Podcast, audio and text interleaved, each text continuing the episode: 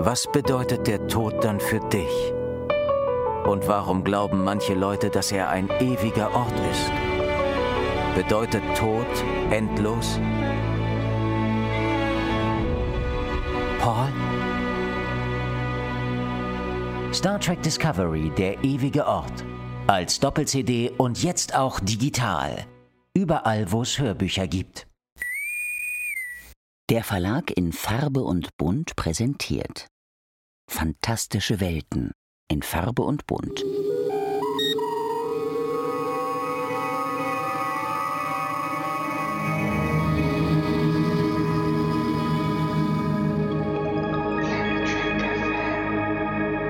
Moin Moin und herzlich willkommen zu einer neuen Ausgabe von Planet Trek FM, die ganze Welt von Star Trek mit mir, eurem Björn Sülter. Heute mit der Ausgabe 116 und der Fortsetzung unserer Besprechung der vierten Staffel von Star Trek Discovery. Ich begrüße, wie sich das gehört, die Autorin, Übersetzerin und Kolumnistin Claudia Kern. Hallo Claudia. Hi Björn. Wir haben Episode 7 zu fassen, die auf den schönen Titel But to Connect hört, zu Deutsch etwas schlichter Verbindung. Die Staffel ist total im Flow, finde ich. Ich bin fast euphorisch in diese Episode gegangen. Wie war es bei dir?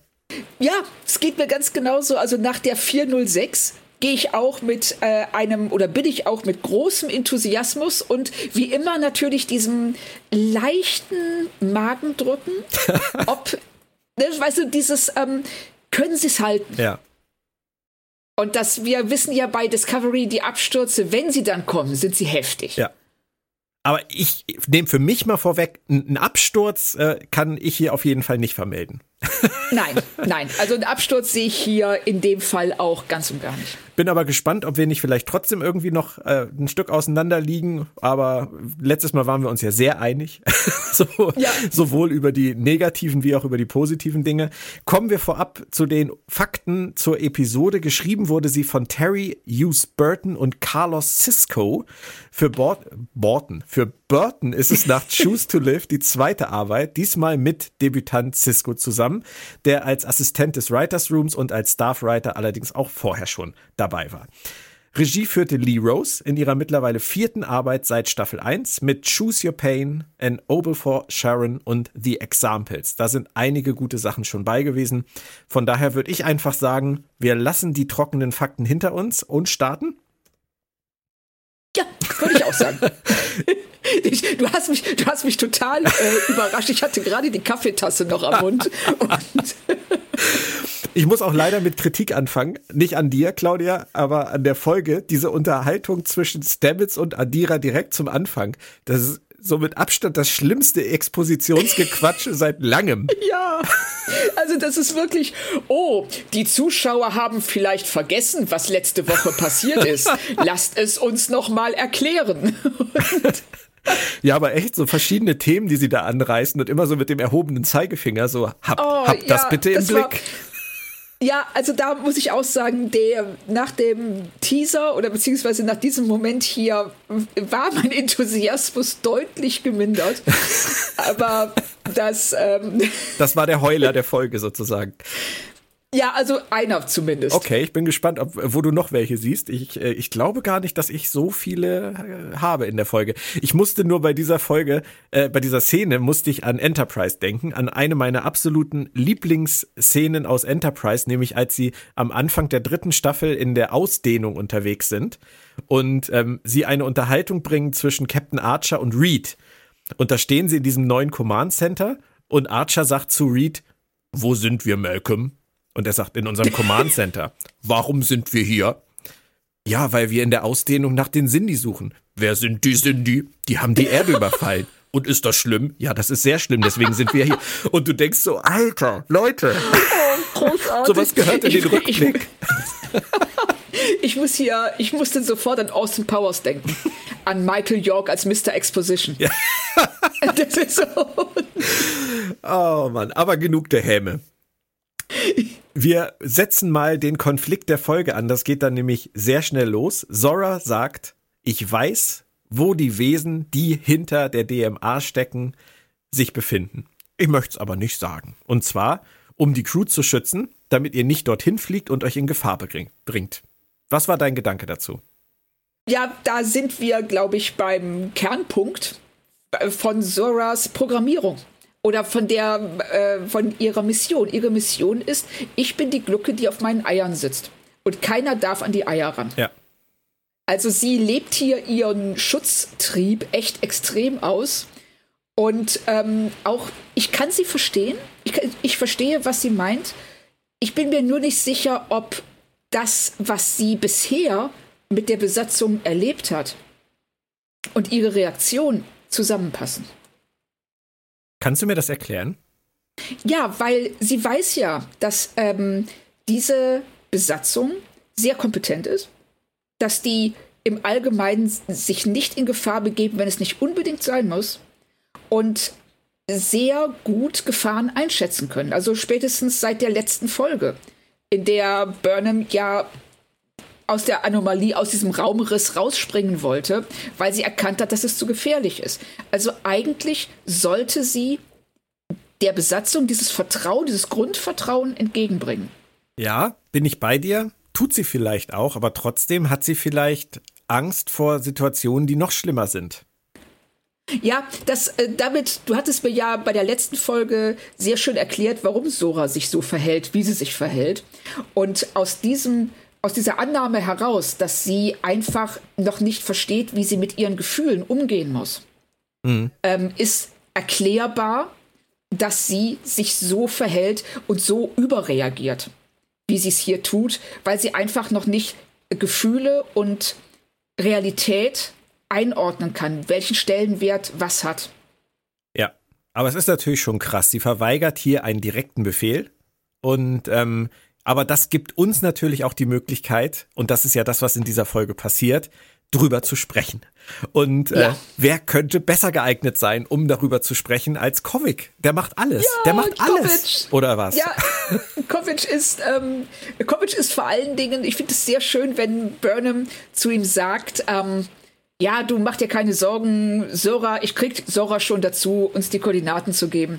Und er super arrogant, ach, ich wusste gar nicht, dass sie und ich ähm, die gleiche Qualifikation ähm, äh, im Umgang mit künstlicher Intelligenz und äh, Psychologie und bla bla und bla. Bla bla bla und bla bla bla, genau.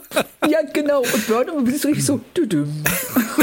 Aber das, das meinte ich in der letzten Folge auch im, im Rückblick auf diese Szene mit Rilek dass Michael ja. sich jetzt auch mal was sagen lässt. Ja. Und das fällt total auf, weil sie muss nicht mehr, sie, sie ist wirklich, sie ist so viel entspannter, ich will fast schon sagen gechillter, seit sie, seit sie Captain ist. Weil sie hat was, äh, sie hat alles erreicht, sie muss sich nichts mehr beweisen. Mhm. Und auch die Autoren müssen sich nichts mehr beweisen, also dass sie eine Figur schreiben können, die äh, weiter unten in der Hackordnung steht. Mhm. Um, was ja nie so richtig funktioniert hat. Und jetzt auf einmal klappt das alles viel, viel besser. Auch äh, wenn, wenn, wenn Burnham dann zu Kovic sagt, it's my ship, und er ganz elegant antwortet, nee, das ist das Schiff der Sternenflotte. Ja. Übrigens, da sind wir wieder bei Jagd auf Roter Oktober. ja, stimmt. Wo, wo Captain ja. Ramius sagt, mein Schiff, und dann sagt sein Politoffizier zu ihm, dieses Schiff ist äh, Eigentum der Menschen der Sowjetunion. Ja, genau. Großartig. Toll. Und, und ähm, noch. Bitte. Ich möchte nur noch kurz, bevor dieser großartige Satz verloren geht, in der Szene davor, wenn ähm, Michael Book bittet, geduldig zu sein und sich nicht ähm, äh, zu verrennen, was die Anomalie angeht, mhm. dann zu ihm sagt, äh, was totaler Zen-Moment ist, sei das Katzenspielzeug, Ach, nicht die Katze. Großartig, oder? Das brauche ich auf dem T-Shirt. Ja, äh, nein, nicht schon wieder. nein, nein, okay, stimmt. Verdammt. Irgendwer da draußen wird sich doch bestimmt finden, dieses T-Shirt zur FedCon mitzubringen, oder? also seit, seit du mir das großartige äh, Retos-T-Shirt geschenkt hast. Kriegst du nur noch T-Shirts? Also. also das, ich habe genug T-Shirts, das ist alles gut. Okay. Falls sich doch jemand berufen fühlt, also vielleicht kriegst du zur FedCon dann diverse T-Shirts, Claudia. Das man hat, obwohl man hat nie genug T-Shirts, da ist schon was dran. Ja. Aber, Auf ja. jeden Fall, Michael muss ja nicht traurig sein, dass äh, sie da jetzt so ausgebremst wird von ihm, denn sie muss ja zur großen Versammlung zur DMA-Strategie. Und ich finde das cool, dass es das überhaupt gibt, dass das überhaupt ja. so abgehalten wird. Das ist wirklich wie so eine UN-Vollversammlung. Ja. Und dann äh, finde ich, da machen sie die Exposition tatsächlich vernünftig indem sie ähm, Michael mit äh, General Ndoye reden lassen und mit Rillick und äh, Nivar erwähnt wird und auch der Status der Erde und äh, Ndoye eben ganz deutlich sagt, dass sie sich jetzt öffnen und ähm, Rillick, die ähm, darauf reagiert und sagt, dass sie unbedingt die Erde wieder in der Föderation sehen möchte, weil das eben der ähm, der Planet ist, von dem äh, die Familie mütterlicherseits, glaube ich, stammt. Ich hatte bisher immer gedacht, sie ist Bajo Bajoranerin, Kardassianerin. Ich habe mich auch gewundert. Ich dachte das nämlich auch. Da müssen aber wir investigativ nochmal ran. Richtig, aber wahrscheinlich dachten das so viele, dass sie hier das mal klarstellen mussten. Oder sie war eine Bajoranerin, halb Mensch, halb Bajoranerin. Alles, alles, was die Story braucht. Richtig, was gerade passt. ja.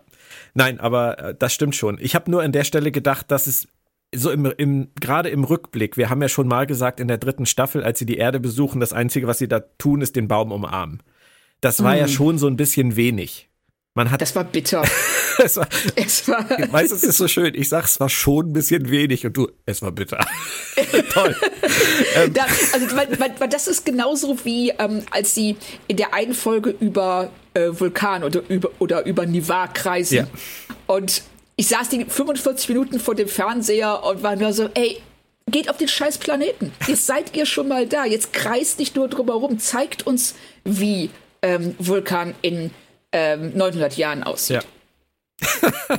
Das war bei der Erde so ähnlich. Ihr seid bei dem blöden Baum. Was ist mit dem Rest des Planeten? Aber immerhin wissen wir ja jetzt etwas mehr. Also, dass sie jetzt langsam anfangen, diese Geschichte anhand dieser Figur wieder ein bisschen ins Spiel zu bringen, finde ich okay. Man kann ja, ja nicht alles machen. Das finde ich auch absolut in Ordnung. Ja. Und Taka ist auch wieder da. Ich finde ihn ja großartig. Fand ihn ja schon in Expanse so großartig, den Schauspieler. Und schwänzelt um Buck herum. Herr Humberg, der sagte bei seinem letzten Besuch hier im Cast, als ich ihn gefragt habe, ob wir uns die DMA so vorstellen müssen, dass das halt irgendwie ein natürliches Phänomen ist oder dass da irgendwie jemand am Steuer sitzt und kichert, hat er gesagt, er glaubt, wir haben mit Taka den Hauptantagonisten der Staffel schon kennengelernt. Das hat er bei oh. Takas erstem Auftritt gesagt. Bist du da bei ihm? Jein. Also ich glaube, dass er Nebenantagonist ist. Ich glaube tatsächlich, dass, ähm, äh, wie nennen sie die Spezies? Tensi? Ja. Das äh, Spezies Tensi, wenn nicht der Oh, obwohl auf der anderen Seite, wenn ich genau drüber nachdenke, könnte ich mir vorstellen, dass äh, Christian recht hat. Warum? Weil, ähm, wenn Michael, weil Michaels Vermutung dass äh, Spezies Tensi nicht aus Boshaftigkeit, sondern aus Unwissenheit handelt, korrekt ist und sie es tatsächlich schaffen, äh, ne, einen Erstkontakt mit denen durchzuführen. Dass Taka es sein könnte, der den durchkreuzt und diese ganze Sache buchstäblich in die Luft jagt. Ja.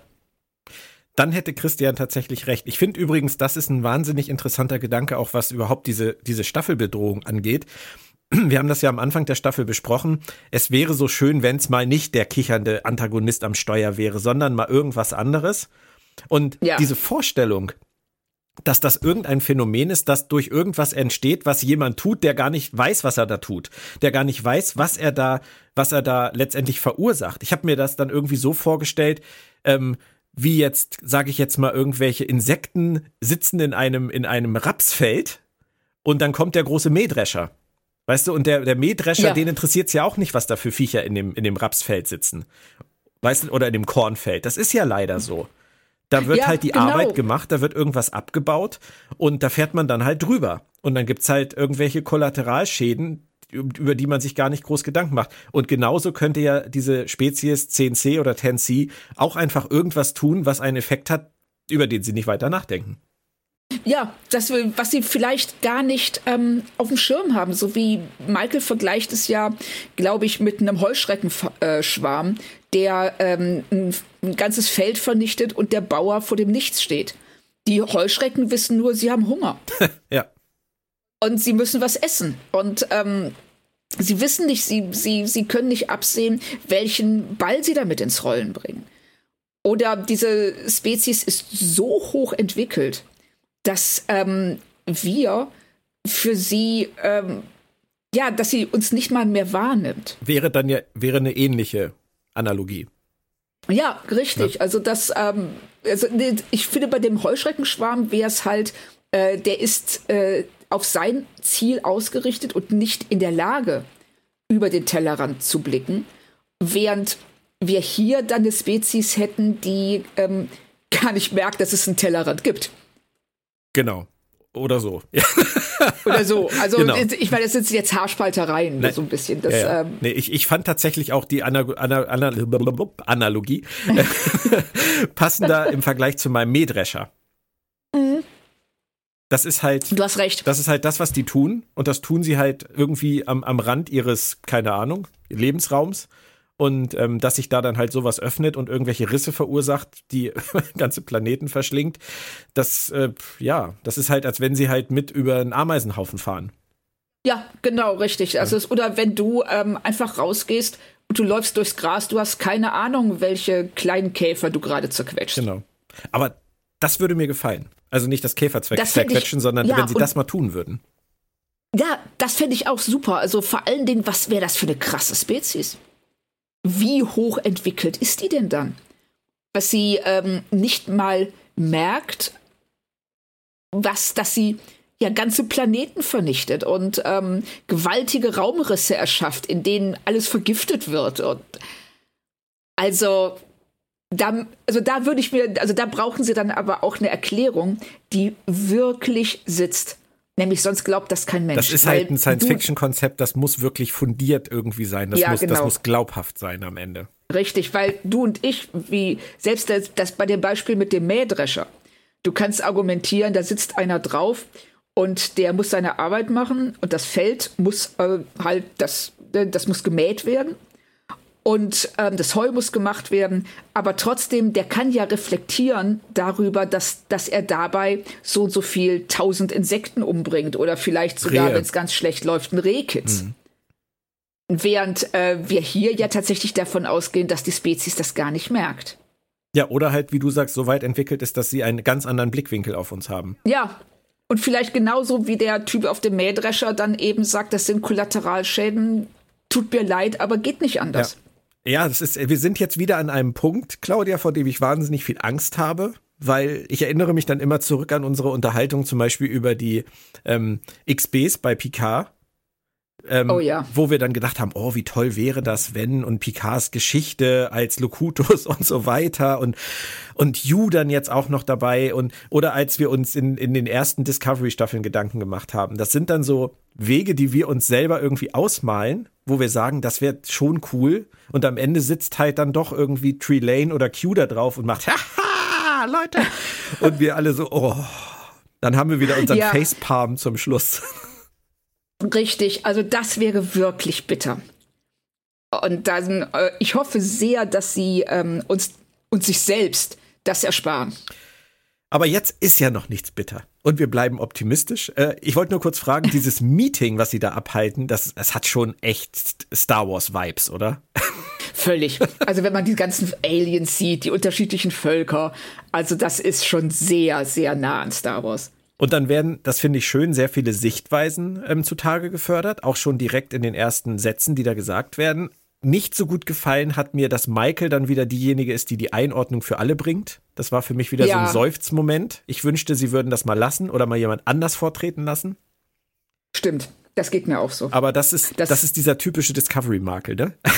Ja, also das müssen dann, also irgendwann müssen dann eben alle anderen Charaktere zurücktreten, damit sie vortreten ja. kann. Sie machen das ja okay. Und das, was sie sagt, ist ja auch, ist ja auch schlau und sie, sie soll ja auch da sein und sie soll ja auch was sagen. Das ist ja alles in Ordnung, nur es ist so viel. Ja, genau. Also ich finde auch das, was sie sagt, ähm, äh, absolut in Ordnung. Ich finde es richtig gut, dass sie sagt, was, dass wir nicht unseren kulturellen Kontext als Basis für das sehen dürfen, was äh, eine völlig fremde Spezies tut. Und äh, ich finde es auch gut, wie sie dann rüberblenden zu Book und man sieht, er fühlt sich davon verraten, was sie sagt. Mhm. Ja. Und dann mischt sich ja Taka ein und haut einfach mal raus, ich habe die Waffe, ich kann die DMA einfach zerstören. Das ist schon in dem Moment, und ich finde, da spürt man auch etwas, was durchaus verlockend ist für alle, oder? Ja, kann ich ja auch verstehen. Wenn du äh, hörst, wenn du vor einem Problem stehst, das sehr komplex ist, und da kommt jemand, der in der Lage ist, diesen, sag mal, gordischen Knoten mit einem Schlag ja, zu durchschlagen, dann äh, ist das extrem verlockend. Und dann kann man nach Hause gehen und einfach mit seinem Leben weitermachen. Die haben ja auch, jede, alle diese Völker haben ja auch ihre eigenen Probleme. Und ähm, nicht nur diese neue Spezies, diese Riesenbedrohung, die möglicherweise ähm, ihren Planeten vernichten könnte. Ja.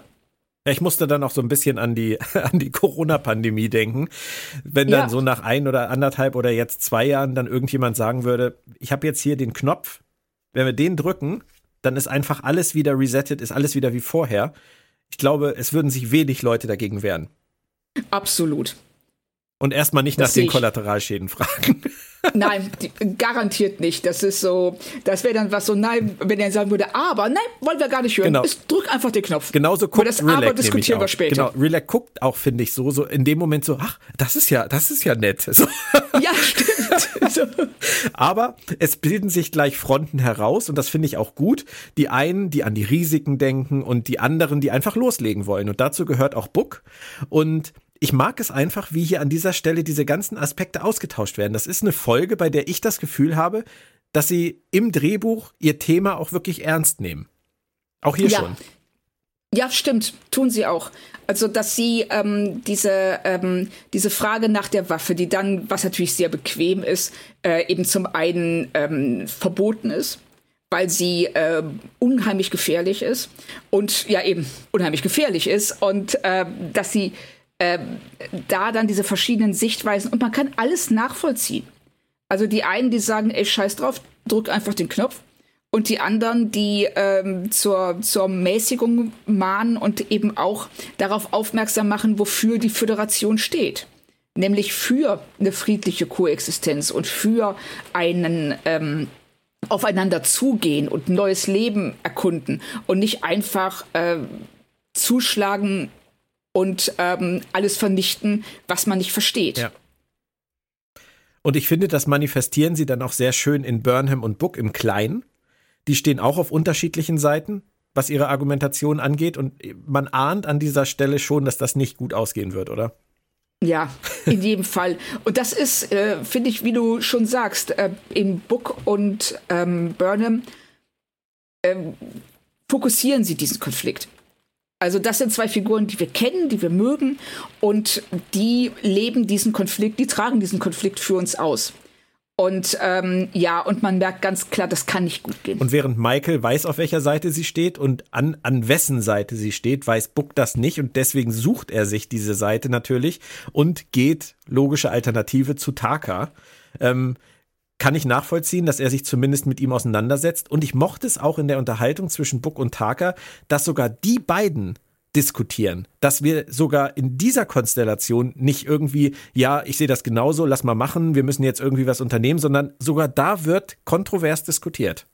Ja, also man, also sie tun sich da auch, ähm, also ich finde, sie gehen da sehr gut mit Buck um. Weil das ist ja eine ganz äh, heikle Situation. Wir haben hier äh, jemanden, der ähm, zu einem der Hauptcharaktere in der Serie geworden ist und der jetzt da drauf und dran ist, einen Schritt zu gehen, der sehr kontrovers ist. Und das müssen sie, um die Figur nicht unglaubwürdig zu machen, müssen sie das wirklich richtig gut erklären. Und seine Zweifel und sein Zögern, die tragen dazu bei, dass wir spüren, wie schwer ihm die Entscheidung fällt und ähm, wie sehr er darum ringt, auch das Richtige zu tun. Also, ja, also hat mir echt gut gefallen. Und auch Taka finde ich ja grundsätzlich total überzeugend und auch wie er so schön sagt, darf ich mir als kleiner Bürger nicht wünschen, dass wir das jetzt hier einfach mal beenden. Alles gut. Aber eine Sache habe ich dann nicht so richtig verstanden, beziehungsweise sie hat mich nicht überzeugt. Er wird dann irgendwie zu so einer Art Dr. Sorin. Und auf einmal ja. will er nach Hause, ein anderes Zuhause als, als Riser, ähm, von dem wir bisher noch nichts wussten, ähm, dass, dass er jetzt aus einem anderen Universum stammt. Das, das finde ich, kommt irgendwie, das kommt komisch. Das kommt so aus dem kompletten Nirvana. Ähm, ich habe mir zu der Szene aufgeschrieben, Björn fragen, ob er das verstanden hat. nee. Nein, ich auch nicht. Ich habe es wirklich nicht funktioniert. Also, ich habe es wirklich nicht kapiert. Aber irgendwie, also, er will da diese Energiequelle nutzen, um in ein anderes, besseres Universum zu reisen, wo vielleicht schon ein anderer Wissenschaftler, ja, er will, das, der. Er will den Nexus umleiten. ja, aber, aber warum? Warum? Also erstens, warum muss das jetzt sein? Warum muss er diese extra Motivation kriegen? Die müssen damit irgendwas vorhaben, oder? Ja, also das, ähm, weil im Moment wirkt das völlig unnötig seine Motivation, dass er einfach, er ist ein irrer Wissenschaftler, der eine ultra gefährliche Waffe entwickelt hat, die er jetzt unbedingt ausprobieren möchte, um zu sehen, äh, wie groß der Knall wird. Das reicht doch völlig aus. Ja. Mir Und auch. das ist ja, er ist ja da praktisch auch so eine Oppenheimer-Figur. Vielleicht haben sie ihrer eigenen Geschichte nicht vertraut. Ja, das, also das ist im Moment, finde ich, das die logischste Erklärung. Weil ähm, vielleicht machen sie noch irgendwas ganz Tolles mit dieser äh, Aussage, dass er nach Hause in ein anderes, besseres Universum möchte. Und naja, du, vielleicht machen sie doch was draus, aber. Im Zweifelsfall im stammt er aus äh, der anderen Galaxis, hat diese DMA ähm, da konzipiert und hat wie, wie damals Anorex bei Voyager, hat er mit dem, was er getan hat, seine Frau und seine Kinder verloren und ist in, das, in die andere Galaxis geschleudert worden und hat auf Risa ein neues Leben begonnen und immer versucht, zu etwas, etwas zu finden, um die DMA wiederzufinden, hat sie dann wieder erscheinen lassen. Das ist alles sein Werk, um oh, sie jetzt zu zerstören und zurückzukehren und sich sein Leben wiederzuholen.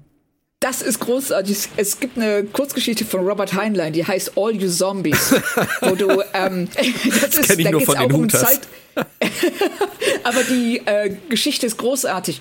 Ähm, und da stellt sich im äh, ich weiß gar nicht, ob ganz am Ende oder, oder im Verlauf raus, es geht um Zeitreisenden, dass alle Personen, die er begegnet, er selber ist. er selber sind. Ja. Also das, ähm, da verlässt einen die Grammatik auch so ein bisschen, ne, wenn man versucht, das zu erklären.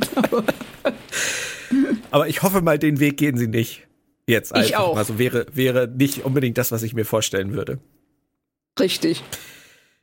Dann ergreift Buck das Wort doch mal ans Plenum und ich finde, er gibt auch wirklich emotional alles. Es ist nicht Michael, die weint, sondern es ist Buck, der hier Tränen vergießt und er kriegt dafür dann auch den verdienten Applaus und einen Moment lang könnte man fast glauben, dass Michael es nicht schafft, an dieser Stelle gegen ihn zu sprechen. Rilek fragt, keiner antwortet. Rilek will das Thema beerdigen und dann sagt Michael doch noch, ich sag jetzt doch noch was. Äh, man merkt aber, ja. dass es hart für sie ist, oder? Es, ist, es fällt ihr schwer, weil sie genau weiß, wie es auf Book wirken ja. muss. Und wir müssen an dieser Stelle dann jetzt mal springen, weil sie lassen das nachher sehr schön mit zwei Handlungssträngen ineinander laufen. Und deswegen würde ich sagen, dass wir jetzt in den anderen Handlungsstrang mal rüberspringen und mal gucken, was da passiert. Denn während all das hier passiert, sitzen äh, Kovic und Saru zusammen und Kovic, finde ich, haut einen geilen Satz raus, nämlich jeder von uns meint es doch immer gut. Die Frage ist nur, was es für andere bedeutet. Ja.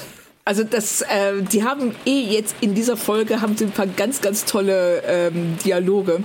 Und das ist von, von Kovic, weil der bringt die Sachen auch so trocken. Ne, wenn dann uns Saru versucht, ähm, Zora zu verteidigen und äh, er haut dann ganz locker raus, wir wollen immer das Beste für uns. Und ähm, was ist mit anderen? Und dann muss ich aber sagen, Stamets Auftritt, den finde ich ein bisschen peinlich. Das ist für mich einer der Heuler. Ja, kann ich, kann ich verstehen, aber äh, ich verstehe schon, was er vorhat. ja, ich auch. Aber wie er es umsetzt, ist einfach ähm, in dem Moment äh, ja drüber. Ich finde es aber so schön, wie Kovic darauf reagiert, nämlich gar nicht. Ja, Kovic sitzt da einfach nur so von wegen, sag mal, also der saß da so wie ich vorm Fernseher. Bist du eigentlich noch ganz dicht? Genau. Und sagt einfach nur, nein, das machen wir jetzt nicht. Musik aus, Maul. Ja, genau. Und, und sagt dann, was ich ganz toll finde, es geht hier um Transparenz. Ja. Wir machen alles offen. Ähm, Zora soll mitbekommen, worüber wir reden, weil es geht um sie. Und ich kann auch, ich kann nachvollziehen, warum Stamets sich so große Sorgen macht. Er sagt ja auch, das liegt an Control.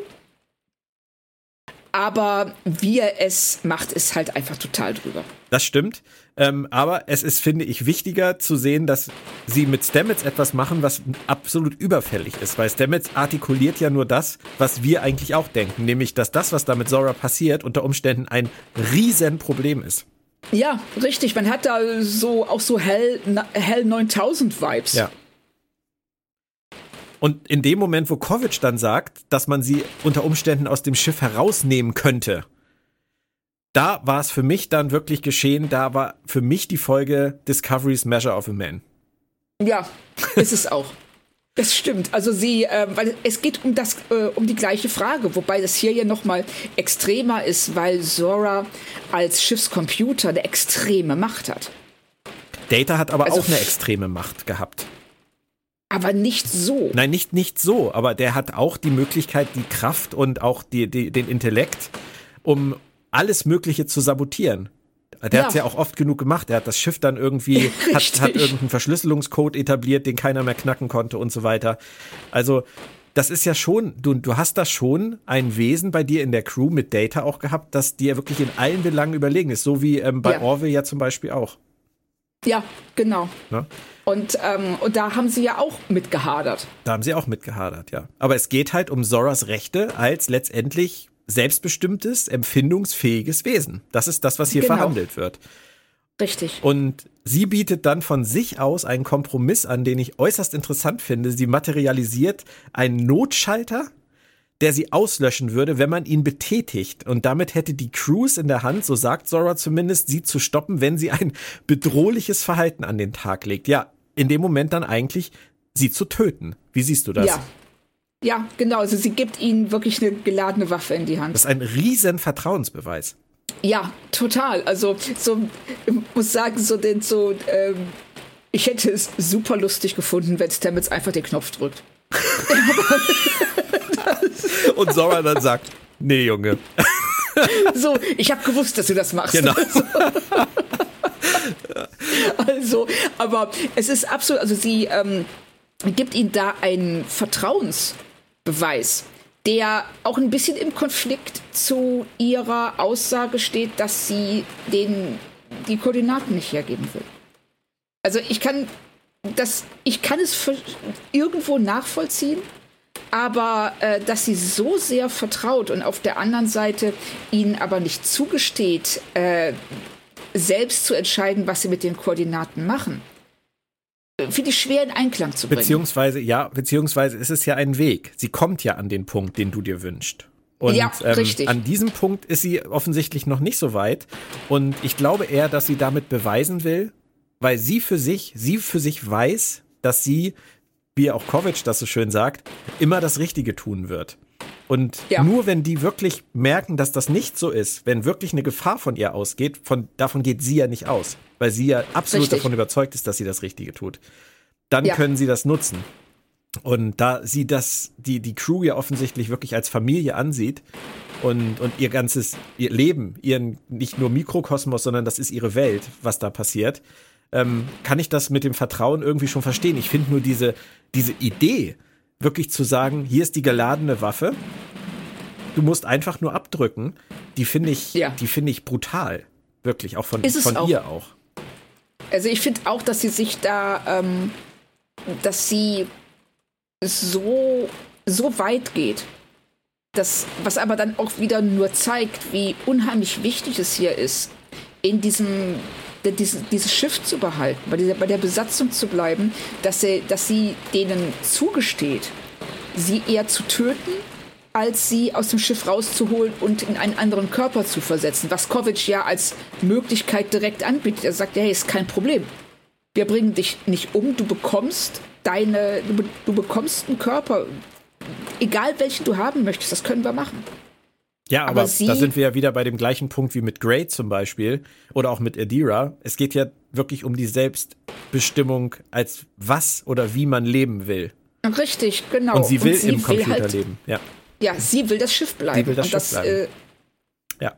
Und das ist ja auch, ähm, und, ne, und deshalb geht sie ja so weit, dass sie diesen Notschalter äh, konstruiert, um äh, den anderen äh, Sicherheit zu geben, weil es ist ja für die auch eine ganz komische Situation. Wie gehst du damit um? Wir alle haben ja, wir sind ja auch ähm, sozialisiert worden mit irren Computern. Oder Roboter, ja. äh, der ja. Robot, der Robokalypse. Ja, genau. Also. Wir warten ja eigentlich auch jetzt, Stand 2022, nur darauf, dass irgendwann eine KI entwickelt wird, die genau das tut, was sie alle tun, nämlich uns auslöschen. Ja, richtig, Skynet. Versklaven, genau. Aber natürlich ist es nicht so einfach, dass man diesen Schalter einfach mit sich rumträgt, denn wer soll den mit sich rumtragen? Da sind wir ja fast dann äh, im Kalten Krieg und bei der Frage, ob der Präsident den roten Atomschalter neben dem Bett haben sollte, wenn er schlecht geträumt hat, haut er drauf. Nein, man kann nicht einfach ein Lebewesen vernichten, wenn es einen schief anguckt und es darf auch gar nicht diese Option geben. So. Genau. Und ich finde, Saru sagt das ganz, ganz wunderbar. Jeder auf dem Schiff kann eine Bedrohung sein. Ich Richtig. auch. Richtig. Kluger und das, ähm, er sagt ja, also, und Stamets sagt ja dann, der kontert ja, ähm, aber ich kenne dich und ich kann nachvollziehen, wie du handelst. Was ja wiederum auch nicht ganz richtig ist, weil äh, er kann ja nicht jedes Besatzungsmitglied, das neu an Bord kommt, das aus was weiß ich für einer Spezies stammt, die er vielleicht nicht kennt, würde er dann von diesem Besatzungsmitglied verlangen, ihm auch so einen Notschalter zu geben? Ja, und vor allem kannst du auch nicht jede Facette von jedem Lebewesen kennen. Selbst wenn du glaubst, jemanden zu kennen, kennst du Richtig. ihn ja nie so gut, wie es nötig wäre. Genau. Und dann kommt ja auch das Thema Disziplin ins Spiel. Das sagt Stamets ja auch. Aber wir haben doch die Möglichkeit, Leute, die sich, die sich fehlverhalten, zu disziplinieren. Und dann wird er sofort wieder von Kolber korrigiert, der sagt, das ist aber nicht das gleiche, die Disziplinierung innerhalb der Sternenflotte wie ein Tötungsschalter. Ja, richtig. Also ich finde das wirklich toll, weil sie da im, so richtig im Schneeballsystem halt ganz viele Argumente austauschen und man wirklich merkt, derjenige, der diese Folge geschrieben hat, diejenige, die diese Folge geschrieben hat, die haben sich wirklich mit der Frage, die sie da verhandeln, auseinandergesetzt. Richtig. Die äh, haben es, die auch aus verschiedenen Facetten, also aus Blickwinkeln betrachtet. Ähm, und versucht alles, also allen, die da sind, auch vernünftige Argumente in die Hand zu legen und ähm, sie nicht wie Idioten dastehen zu lassen. Und ne, nach, abgesehen von Stamets verpatztem Auftritt, das, Musik, ähm, klappt das auch gut. Ja. Und noch ein schöner Moment, wenn auch etwas spooky, fand ich dann, als Kovic äh, Zora nach ihrer Kernprogrammierung fragt und sie sagt, für die Crew zu sorgen. Und sagt dann noch, dass sie sich diese Aufgabe selbst gegeben hat. Ja, also das finde ich wäre ähm, ein großartiger Auftakt für eine Lower Decks-Folge. Stimmt, das könnte man dann auf etwas andere Weise verhandeln als hier. Richtig, weil es ist nämlich, was heißt das und ähm, in welche Position versetzt sie sich selber in, in dem Moment? Also da wäre mir jetzt als äh, Stamets, also da hätte ich auch so ein bisschen Magenschmerzen bekommen, weil es, ähm, ich finde sie, ich weiß nicht, ob es beabsichtigt ist, aber sie droht in dieser Szene wirklich zur Glucke zu werden. Und eine Glucke setzt sich, stellt sich über diejenigen, die sie schützt. Und ähm, wenn sich Zora über den Rest der Besatzung stellt und zu den, ja, was weiß ich, wenn Picard sagt Tea Earl Grey Hot, sagt Sora, nee, nee, so heißt nicht, sonst verbrennst du dich noch. Genau. so, das sind Sachen. Aber genau darum geht's ja. Und das kommt ja auch ja, am genau. Ende dann noch, kommt ja Richtig. noch zum Tragen. Ähm, es gibt noch eine schöne Szene vorher.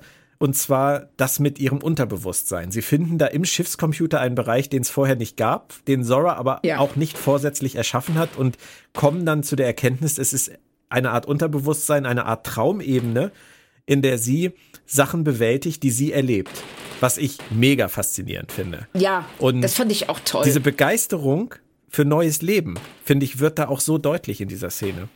Ja, auch wenn äh, Kovic dann völlig überrascht ist und sagt, ähm, dass äh, keine andere KI träumt, außer sie ist darauf programmiert worden. Mhm. Und sie sind alle ähm, diese, diese, sie haben ja dann in der Szene dann auch diese fantastischen Schnitte zwischen Stamets und Burnham. Da, da kommen wir gleich zu, genau, ja. Ah ja, genau. Ja. Das, das, ist, das ist ja das, was sich daraus dann ergibt. Ich wollte nur noch sagen, dass ich das so schön finde, dass diese ganzen Bilder, die wir in ihrem Unterbewusstsein sehen, die haben alle was mit, mit Verbundenheit zu tun, mit Freundschaft, mit Liebe.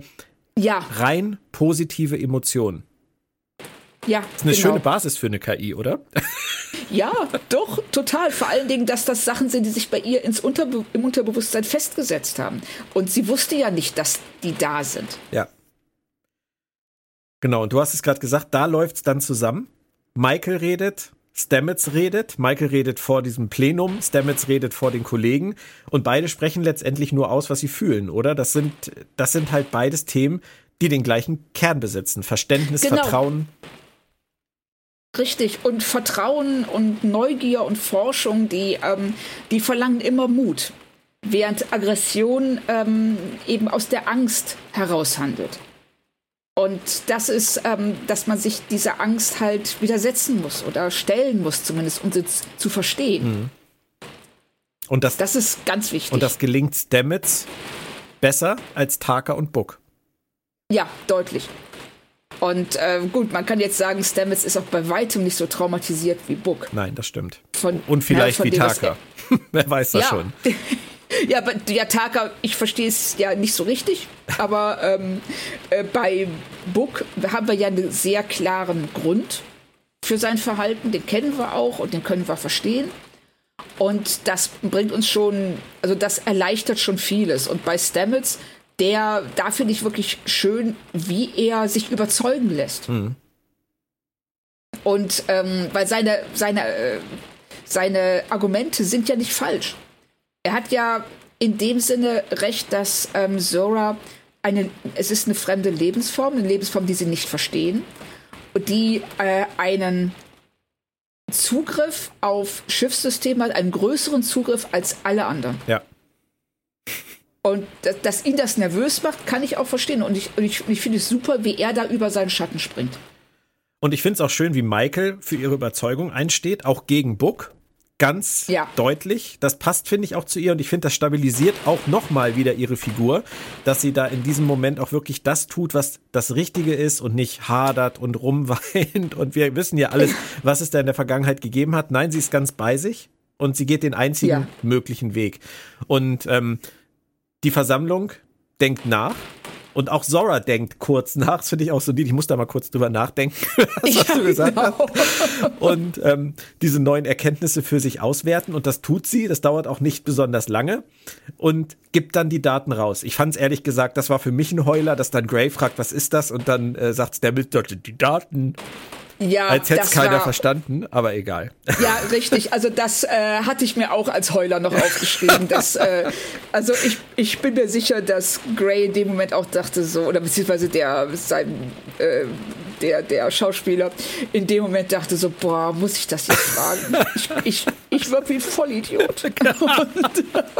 ja, aber wirklich. Da weiß man manchmal nicht so richtig, was dahinter ja. steckt. Aber egal. Auf jeden Fall trotzdem toll.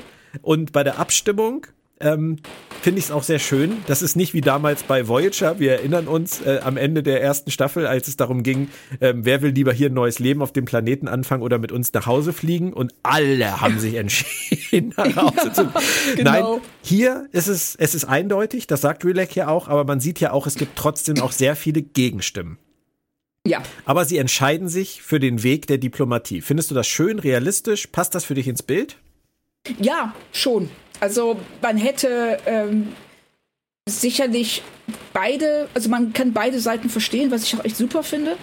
Ähm, und dass sie hier aber sich für Diplomatie entscheiden, auch nach dem, was Michael sagt und für, nachdem alle ja wissen, wofür die Sternenflotte steht. Und ich finde es ähm, ganz toll, dass sie hier Books Argument ist ja, Idealismus funktioniert nur in normalen Zeiten die Werte der Föderation sind nur etwas für die Normalität.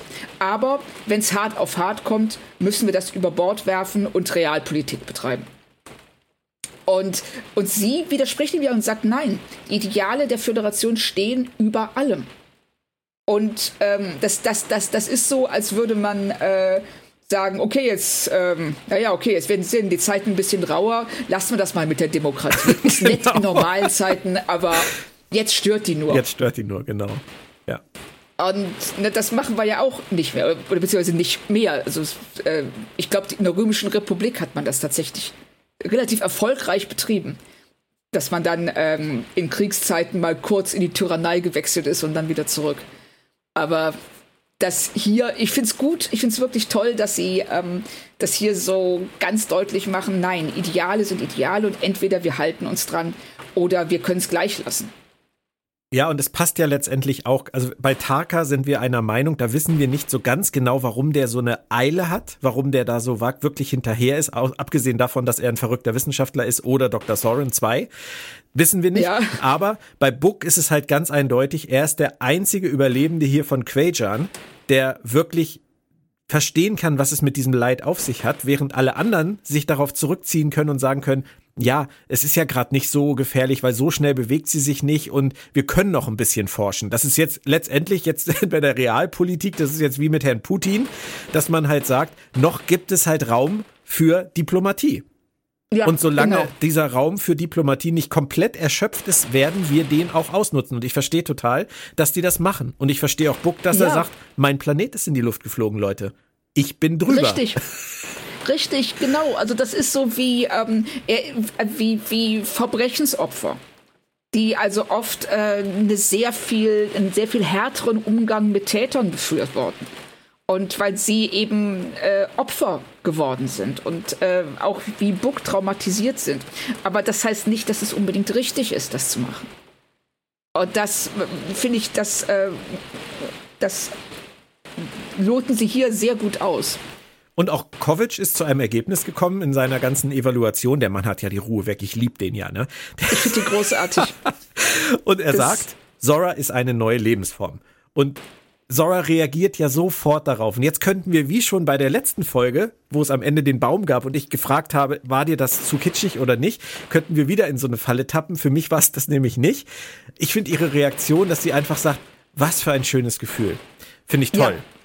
Finde ich auch toll, dass sie sagt, es, ist, es, es fühlt sich so gut an, gesehen zu werden. Gut, das, das reiten sie jetzt wirklich tot.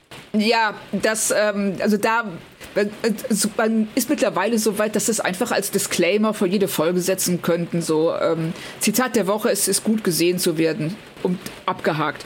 Aber in ihrem Fall passt es ja auch, weil sie hat sich ja gezeigt und ähm, ist auf der Brücke aufgetreten.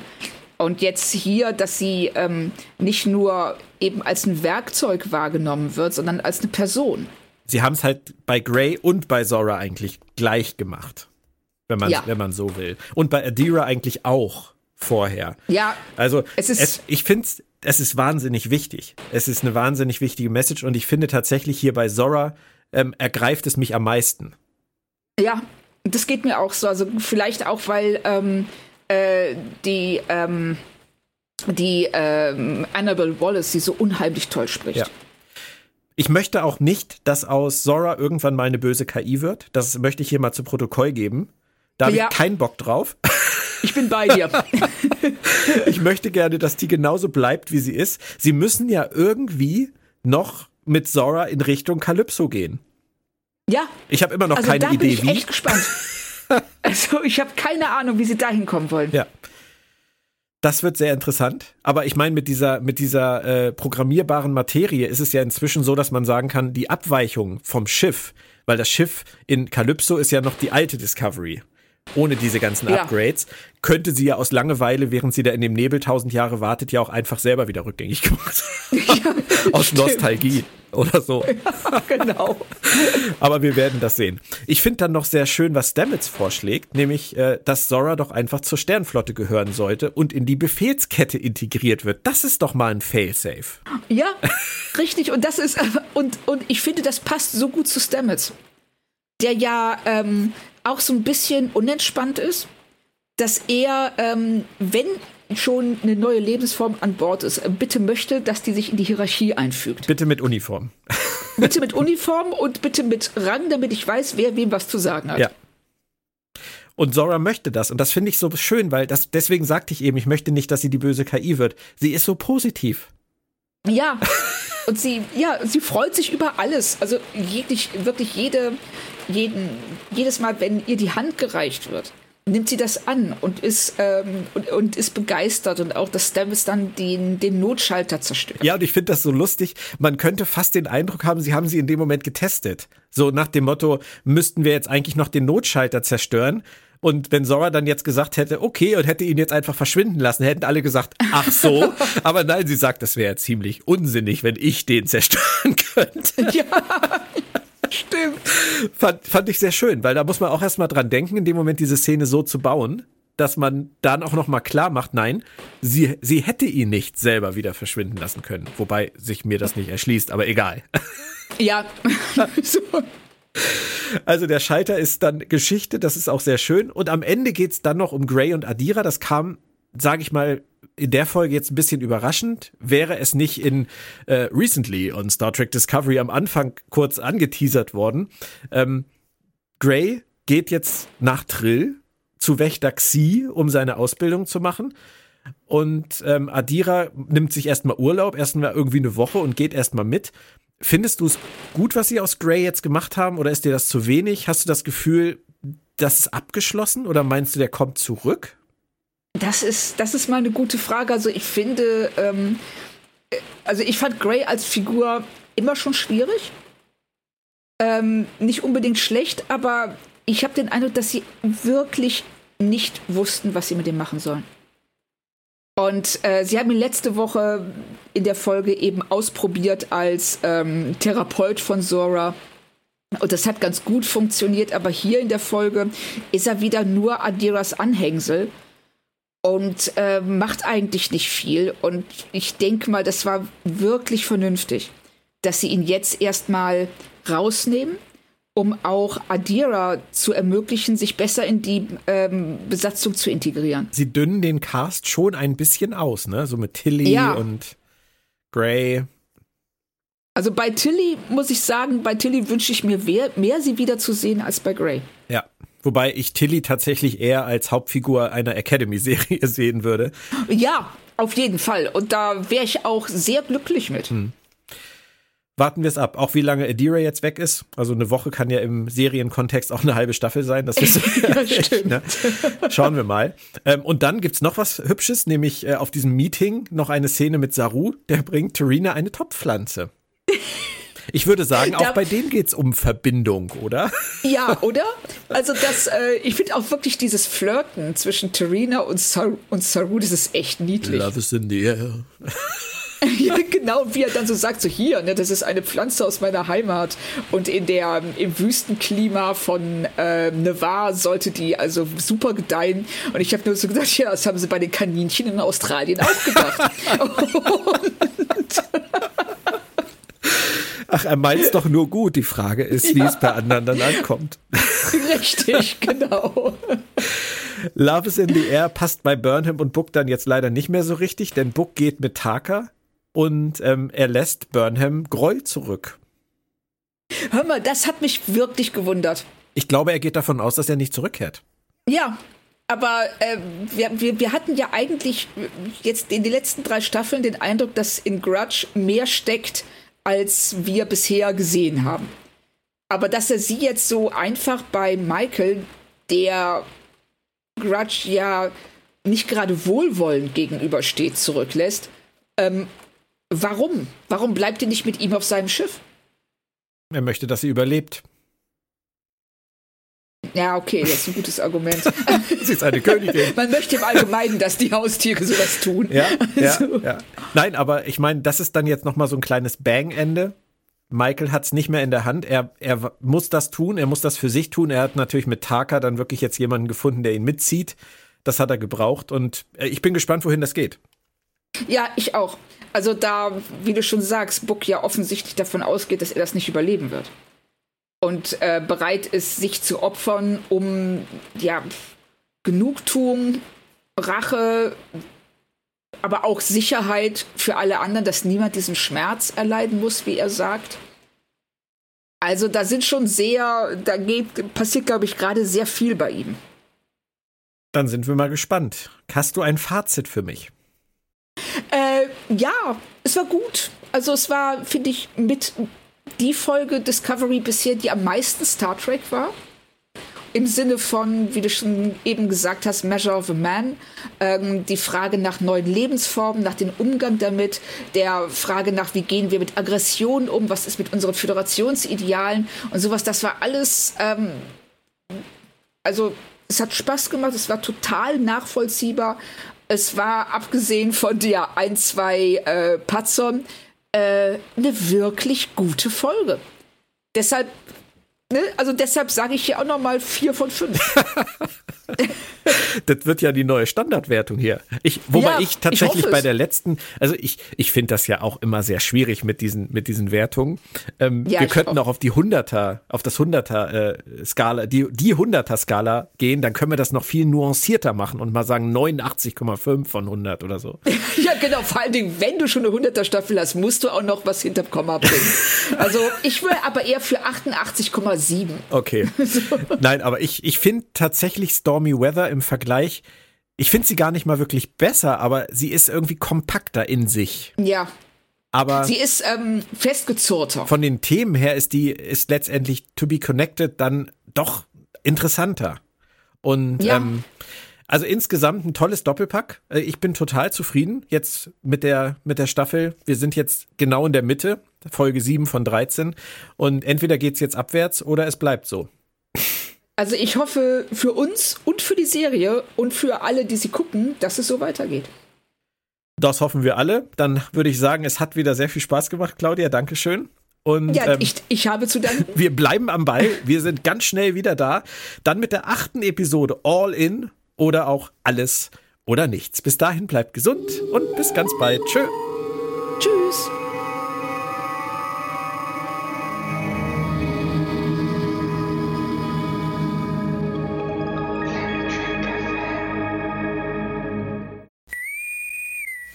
Was bedeutet der Tod dann für dich? Und warum glauben manche Leute, dass er ein ewiger Ort ist? Bedeutet Tod endlos? Paul? Star Trek Discovery, der ewige Ort. Als Doppel-CD und jetzt auch digital. Überall, wo es Hörbücher gibt. Der Verlag in Farbe und Bunt präsentiert Fantastische Welten in Farbe und Bunt.